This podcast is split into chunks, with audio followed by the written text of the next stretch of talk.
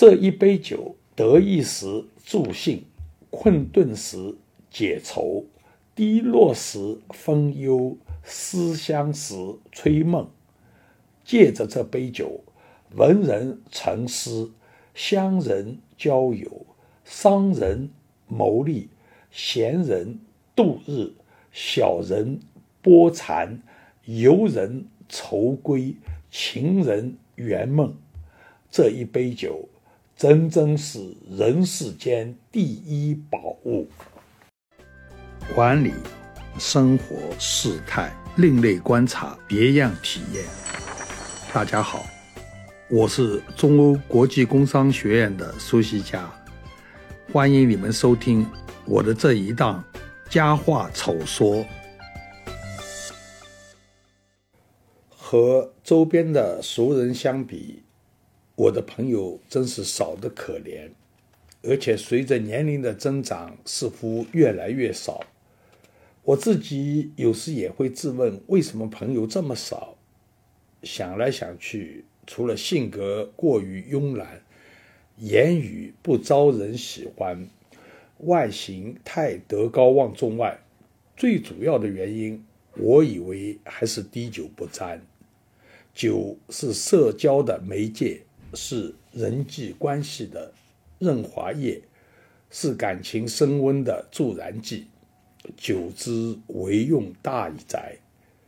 设想一下，一群人欢欢喜喜聚到一起，再三谦让下入座，简单几句话决定了今晚喝什么酒，接着就是开酒、醒酒、斟酒、敬酒。此时。你怯生生地说了一句：“对不起，兄弟，我滴酒不沾。”接着，还有一两位不知趣的也跟着说：“我也不喝酒。”座上气氛立刻凝重起来。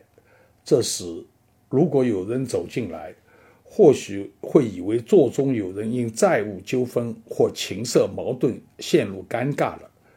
真可谓是一人项羽。举座不欢，不喝酒的人之不近人情，不受人待见，由此可见一斑。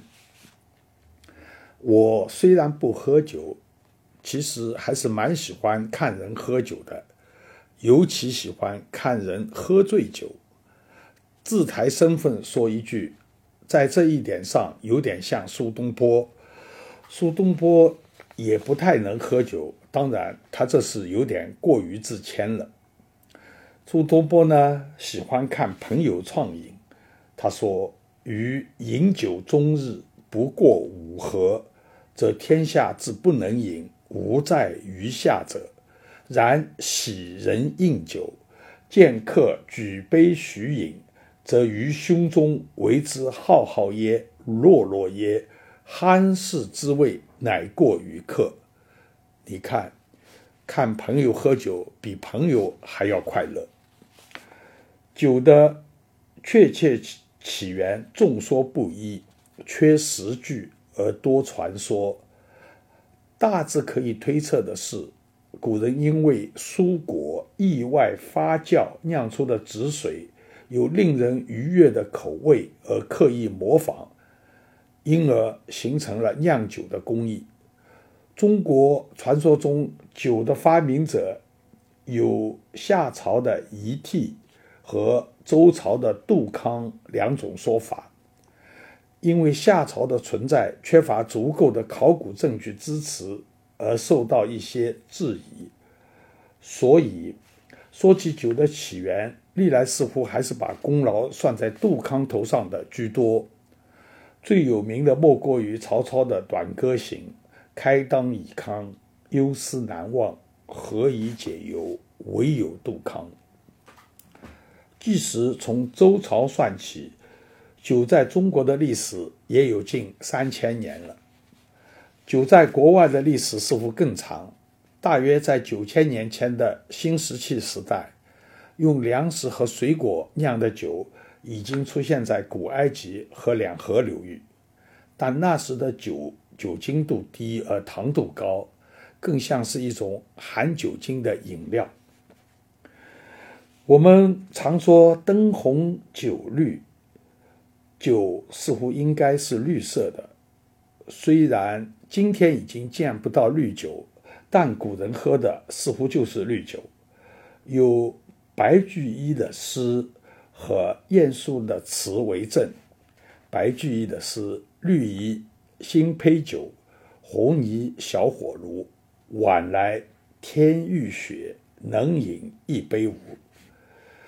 晏殊的词：“绿酒初尝人易醉，一枕小窗浓睡。”据白伟在《历史的味觉》一书中考证，古人口中的绿蚁、露酒，确实是泛绿色、浮绿墨的绿酒，最早产自于衡阳的灵湖地区，灵鹿。因此，成为古文中美酒的代名词。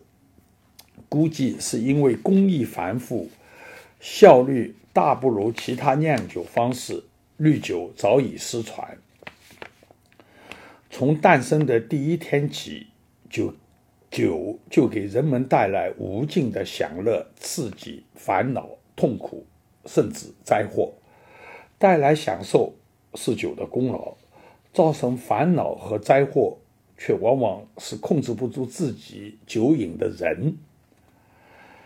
为了防止酒后失德失态，中外都有不少法规制度来惩罚约束酒徒。尚书就有《酒告篇》，告诫世人以酒为戒。可见几千年前国人就有饮酒过度的坏习惯。但限酒禁酒的律法。似乎是最难施行的。汉代的萧何造律：三人以上无故群饮，三人以上无故群饮，罚金四两。史书上好像没有看到过有切实处罚的记录，估计也就是说说而已。最有趣的敬酒闹剧发生在美国。一九二零年一月十七号凌晨零时，美国宪法第十八号修正案《禁酒法案》正式生效。根据这项法律规定，凡是制造、售卖乃至于运输酒精含量超过百分之零点五以上的饮料均属违法。自己在家里喝酒不算犯法，但与朋友共饮或举行酒宴。则属违法，最高可被罚款一千美元及监禁半年。梁实秋当年正在美国留学，实地感受了一下敬酒的荒唐。有一次，他去纽约，朋友说带他去喝酒，到了一家中餐馆，熟门熟路的绕到后院一家密室，大模大样的喝起了五加啤。正喝着，突然闯进一个警察，梁实秋大惊失色。朋友叫他别慌。只见警察对他们视而不见，找一张空桌坐下，把配枪铿然放在桌上。侍者马上端上一瓶五加啤，警察端酒就喝了起来。一会儿酒瓶见底，警察趴在桌上酣然入睡。梁实秋感慨地说：“一九三三年禁酒费，直如一场儿戏。民之所好，非政令所能强制。”类似的地下酒吧当时被称为 “Speak Easy”，意意思就是说轻声说话，几乎是遍布美国各地，仅有纽约一个城市就有几万家。禁酒令大幅减少了政府的税收收入，但并没有使酒精的消耗减少，反而使私酿酒猖獗、假酒泛滥、执法官员受贿腐败，黑手党更借由运贩私酒获得庞大利益。有趣的是，禁酒令催发了大量的学术研究，但结论却莫衷一是。有的研究证明，禁酒令成功的减少了酒类消费数量，肝硬化死亡率，因酒精性神经病而要进入州立精神病院的人数，因公众醉酒而被捕的人数以及旷工率。但也有研究证明，禁酒令刺激了隐蔽、有组织、广泛的犯罪活动，甚至还有研究证明，在禁酒区醉酒驾驶而导致交通意外的几率比非禁酒地区还要高。看来，不管政策好坏，只要有折腾，学者都有活干。能比较持久而有效禁酒的，其实还是宗教的力量。大多数宗教都有禁酒、限酒的要求，包括犹太教、伊斯兰教、佛教等。但不同宗教对禁酒的态度多有差异。摩门教地区和某些伊斯兰国家对禁酒比较决绝，佛教相对宽松。明末清初，在中国几个主要的大城市流行过一一阵礼教，也叫在礼教。礼教严格敬酒，据说当时在饭桌上，只要说“兄弟在礼”，立刻有人把你的酒杯收走。这么有效的拒酒理由，如今只有今天我开车差可比拟。没想到汽车时代带给我们的还有这么一个好处：酒桌上颇让人困惑的现象是劝酒敬酒。劝酒似乎是中国独有的饮酒文化，南北方都盛行，北方显然更胜一筹，发展出一套说辞：被禁的不喝就很难下台，什么人在江湖走，哪能不喝酒？客人喝酒就得醉，要不主人多惭愧。押韵又顺口，劝酒的动机很可能是热情尊重。但看在外人眼里，总觉得有点强人所难。在饭桌上看到有人强势敬酒，我时常疑惑：酒到底是不是好东西？如果是好东西，为什么自己不喝，而一定要别人喝？如果不是好东西，为什么要强加给别人？敬酒不吃吃罚酒，从来都是不识抬举的表现。但在我看来，敬酒罚酒都是喝酒的借口。所谓的酒桌文化，我这种无趣的人注定是无法理解的。因为要敬酒劝酒，能喝酒就成了社交场合和职场应酬中不可或缺的核心竞争力。需要频频与别人打交道的采购、销售部门能喝的。还算正常，现在据说连做财务的也要会喝，不然在银行税务面前说不上话。平时公事公办的态度，到了酒桌上一定多有松动，说话放肆一点，别人也不好意思太计较。借着酒一开口的，仿佛借了一个胆，壮着酒胆答应的，有如用别人的钱在承诺。虽然彼此都明白酒桌上说的话大多不能兑现，虽然酒桌上气氛比平时轻松，但规矩可一点都不能少。晚到的要自罚三杯，下级对上级，晚辈对长辈，通常要说我干了，您随意。干杯时，下级晚辈要尽量把酒杯放低一点，如此等等。酒桌上表现出来的酒德酒品，很多人还是非常在意的。常听人提起某个人酒量不行，酒品还不错。所谓酒品好，通常也就是敢喝，来者不拒。感觉中，每个单位好像都有那么几位以善于喝酒见长，往往还是女士。一到有重要的应酬，就需要开然出动，在酒桌上斩敌于杯下，好不威风。劝酒敬酒的后果之一就是喝醉，通常是从一开始的彬彬有礼，到脸红微醺，一路再到酒意渐入，醉眼惺忪，醉态明庭，最后或胡言乱语，或酣然入睡。其实，喝酒买醉也是一种情绪的宣泄，是暂时摆脱社会身份束缚的自由，是回归原始快乐的生活体验。有人认为，喝酒最怕的喝十次醉十次的，一点自制力也没有，不能做朋友。喝酒更怕的是喝十次一次也不醉的，没有烟火气，太冷静，也不能做朋友。这个说法和明代的张岱类似。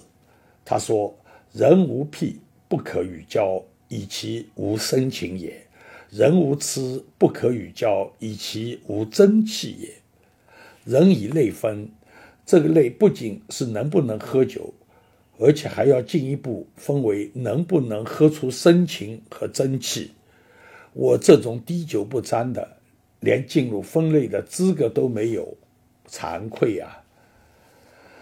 中国人喝酒习惯以菜拌酒，以酒代菜，于是生出一种特殊的菜肴类别，叫下酒菜。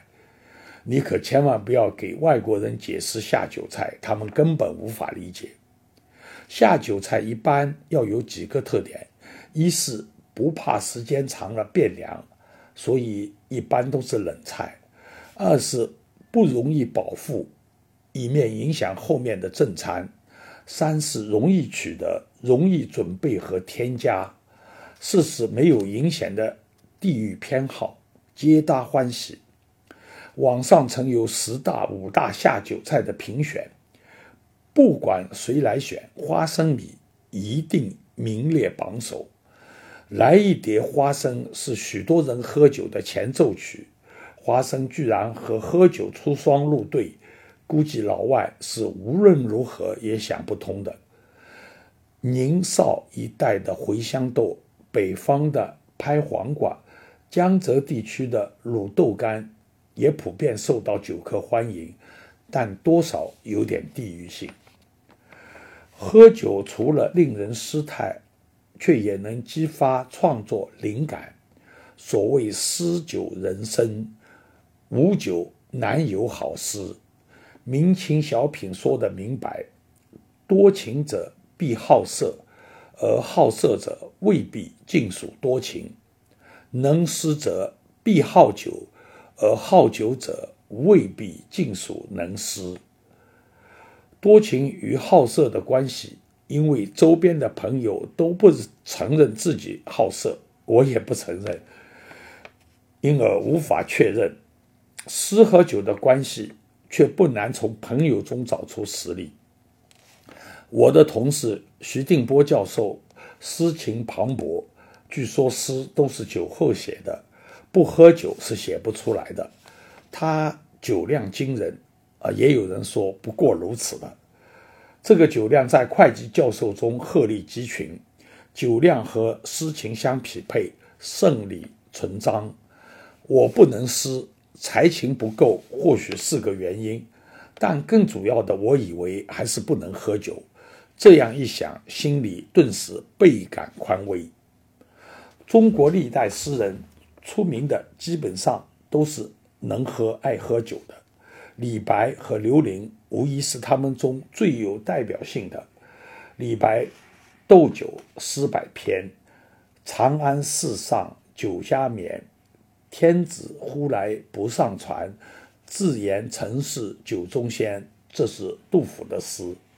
你看，酒杯端起来，连皇帝老子都懒得理了。竹林七贤之一的刘伶是酒名最盛的文人，流传下来的唯一作品是《酒德颂》。唯酒是物，焉知其余？他常乘路车，携一壶酒。使人喝茶而随之，谓曰：“死便埋我。”喝酒喝到不顾生死、流离禁欲的凄惨，今天读起来还是让人唏嘘不已。爱喝酒的诗人还可以举出一大串来：陶渊明、杜甫、贺知章、苏东坡、辛弃疾、陆游等等。举不胜举。除了刘伶的《酒德颂》，历代文人还留下了许多赞美酒德、规劝滥饮的文字，如西汉杨雄的《酒赋》，三国曹植的《酒赋》，北宋张载的《临酒赋》，明朝袁宏道的《商政》等等。酒蕴含的美好，酒带来的陶醉。就容忍的忘我，流动在字里行间，文人与酒，千百年来便是这样相伴而行。书法家的佳作往往也在酒后诞生。草书的巅峰是唐朝的张旭和怀素，二人均好酒，且酒后狂放不羁，佳作一挥而就。留下了颠章赘述的美谈。苏东坡的书法神品也大多产生在酒后。他说：“仆最后则作草书十数行，觉酒气浮浮从食指间出也，可谓酒吹神助，常理无法解释。”中国女性喝酒喝出大名的要数杨贵妃了。据说杨贵妃是因为唐玄宗爽约未能来一起赏月而闷闷不乐，以酒解闷，喝出了千古一醉。梅派名句“贵妃醉酒”，让人看到醉态也可以美不胜收。要是杨玉环能预知自己的结局，大概他会宁愿一醉不醒，神归天界。最令人心寒的喝酒，大概要算赵匡胤的杯酒释兵权了。黄袍加身坐上皇位的宋太祖，生怕别人如法炮制，一场酒宴，一脸苦相，一杯浊酒，让一起拼杀出来的兄弟乖乖交出兵权，回家安享晚年。老板的酒是不好喝的，文人喝酒。总要弄出点助兴的名堂，于是便有了酒令，有了曲水流觞和投壶。酒令考验的是文史知识的积累和临场应变的极致，没有满腹诗书的，难免要张口结舌，窘相毕露。曲水流觞和投壶都是酒令的早期形式。所谓曲水流觞，就是一群雅士。在山水间，择一蜿蜒小溪，众人沿溪散坐，从上游取杯斟酒，将杯放入水中，顺流而下。杯停在谁的面前，谁就要饮酒赋诗，诗不成便要罚酒。诗酒交融的曲水流觞，显然是自信有七步成诗之才的文人。才喜欢的游戏，投壶是直剑投壶，现在早已失传。想来应该是未投中的罚酒，相对比较简单。余生也晚，行酒令的雅士无缘见识，只能从小说中一窥其貌。《红楼梦》中有不少酒令的描写，连贾母也喜欢行令助兴。他说：“咱们先吃两杯。”今日也行一令才有意思。书中令官鸳鸯行的是骨牌令，无论诗词歌赋、成语俗话，比上一句都要合韵，错了的罚酒一杯。大观园中个人行的令雅俗不一，却都揭示了各自的性格和命运。今天在酒桌上。已经没有了酒令的行踪，偶尔能看到的只有猜拳，歌良好啊，跑不了啊，热闹倒是真热闹，烦人确实也是真烦人。英国的丘吉尔首相据说是杯不离手，嗜酒如命，有人嘲讽说他只在吃饭和不吃饭的时候喝酒，他自己却辩称。我控制酒的时间肯定比酒控制我的时间多。你看，会喝酒的经常以酒量自豪，但被人当成酒鬼，又让酒徒耿耿于怀。百般人生，酒中见微；性格人品，酒桌尽显。美酒当前，顾不得那么多了。这一杯酒，得意时助兴，困顿时解愁，低落时分忧，思乡时吹梦。借着这杯酒，文人沉思，乡人交友，商人谋利，闲人度日，小人波禅，游人愁归，情人圆梦。这一杯酒，真真是人世间第一宝物。